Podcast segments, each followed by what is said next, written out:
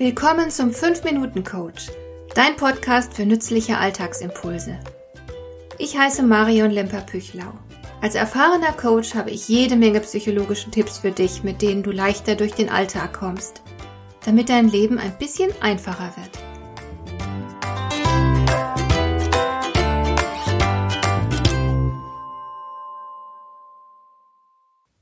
Es ist bekannt, dass die Anforderungen im Berufsleben gestiegen sind. Aufgaben werden immer komplexer und es soll immer mehr in immer kürzerer Zeit geleistet werden. Etliche Studien bestätigen, dass sich diese Belastungen sehr negativ auf Körper und Psyche auswirken können. Die Statistiken belegen eindeutig den Anstieg von stressbedingten Krankheitssymptomen aller Art. Nun gibt es unter den Experten zwei Lager. Die einen geben den Arbeitgebern die Schuld. Diese Experten sind scheinbar in der Mehrheit. Andere hingegen, und da gehöre ich selbst dazu, sehen die Verantwortung bei den Beschäftigten selbst. Ich behaupte, jeder Mensch ist für sich selbst verantwortlich. Ein Burnout entwickelt sich nicht von heute auf morgen, er kündigt sich nur langsam an, mit ersten Symptomen, die man vielleicht noch nicht so ernst nimmt. Dann kommen weitere Symptome hinzu, man fühlt sich allmählich immer schlechter und hätte unzählige Chancen, die Reißleine zu ziehen. Aber die Betroffenen peitschen sich selbst immer wieder, reden sich ein, dass das alles bloß eine Phase sei, oder aber sie versuchen, ihre zunehmend schlechtere Befindlichkeit zu ignorieren. Vielleicht rechtfertigen sie ihren gesundheitsschädlichen Arbeitseifer auch damit, dass dieser enorme Einsatz nun mal nötig sei, dass es anderen genauso gehen würde und so weiter. Sie nehmen sich selbst einfach nicht ernst genug, oder aber sie sind schlichtweg zu feige, im Job Grenzen zu setzen. Vorgesetzte wittern häufig die Angst ihrer Mitarbeiter und machen sie sich dann zunutze. Sie bedienen sich typischer Strategien, die man mit Fug und Recht als emotionalen Missbrauch betrachten kann. Ich bin neulich auf einen Artikel der amerikanischen Psychotherapeutin und Autorin Beverly Engel gestoßen, die sich mit Methoden zur Erhaltung von Macht und Kontrolle beschäftigt. Ohne Frage bedienen sich manche Führungskräfte genau solcher Methoden. Den Mitarbeitern fällt es dann schwer, sich dagegen zur Wehr zu setzen. Ich möchte dir diese Methoden, die man als emotionalen Missbrauch verstehen kann, hier einmal vorführen, damit du sie leichter erkennst und dich gegebenenfalls auch besser dagegen wehren kannst. Nehmen wir an, du arbeitest sehr engagiert, nimmst deine Verantwortung im Job ernst und hast derzeit den Eindruck, dass du am Limit bist.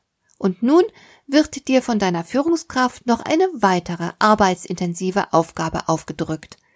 Du möchtest diese Aufgabe nicht auch noch erledigen müssen und versuchst dem Chef oder der Chefin zu erklären, dass es zu viel wird. Nun hörst du beispielsweise folgende Antworten. Fühlen Sie sich Ihrer Arbeit nicht gewachsen?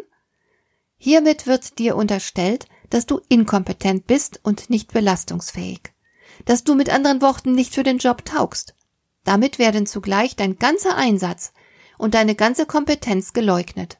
Du wirst entwertet. Und du kannst der Entwertung nur entgehen, indem du den betreffenden Arbeitsauftrag annimmst. Eine andere Antwort könnte lauten, wollen Sie uns wirklich hängen lassen? Damit wird dir unterstellt, dass du asozial, verantwortungslos und egoistisch bist. Du lässt das Team und womöglich auch noch die Kunden im Stich. Du denkst nur an dich und die anderen sollen deine Arbeit dann noch miterledigen. Was bist du nur für ein schlechter Mensch? Auch diesen Verdacht kannst du nur ausräumen, indem du tust, was von dir verlangt wird und dir noch mehr aufbürden lässt, obwohl du deutlich spürst, dass du bereits am Limit arbeitest. Das ist emotionale Erpressung, ein völlig inakzeptables Mittel. Manch einer weiß sich nicht dagegen zu wehren und gibt dann nach. Ich möchte dich hier erstens dafür sensibilisieren, diese Manipulationsstrategie klar zu erkennen und dich zweitens ermutigen, dich nicht darauf einzulassen. Sollte dein Chef oder deine Chefin so etwas bei dir versuchen, dann sage dieser Person klipp und klar, dass du dich nicht emotional erpressen lässt. Erkläre deinem Gegenüber, dass du die Aufgabe nicht leichtfertig ablehnst und dein Nein wohl überlegt ist und dass du genau deswegen bei deinem Nein bleiben wirst.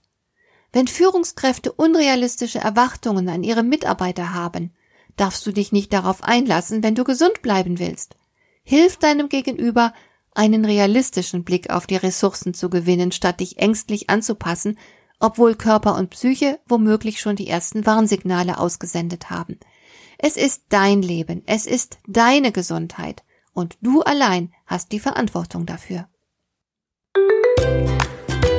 Hat dir der heutige Impuls gefallen? Dann kannst du jetzt zwei Dinge tun. Du kannst mir eine Nachricht schicken mit einer Frage, zu der du gerne hier im Podcast eine Antwort hättest. Du erreichst mich unter info@lemper-püchlau.de. Und du kannst eine Bewertung bei iTunes abgeben, damit diese Sendung für andere Interessierte sichtbarer wird. Schön, dass du mir zugehört hast. Bis zum nächsten Mal eine gute Zeit für dich.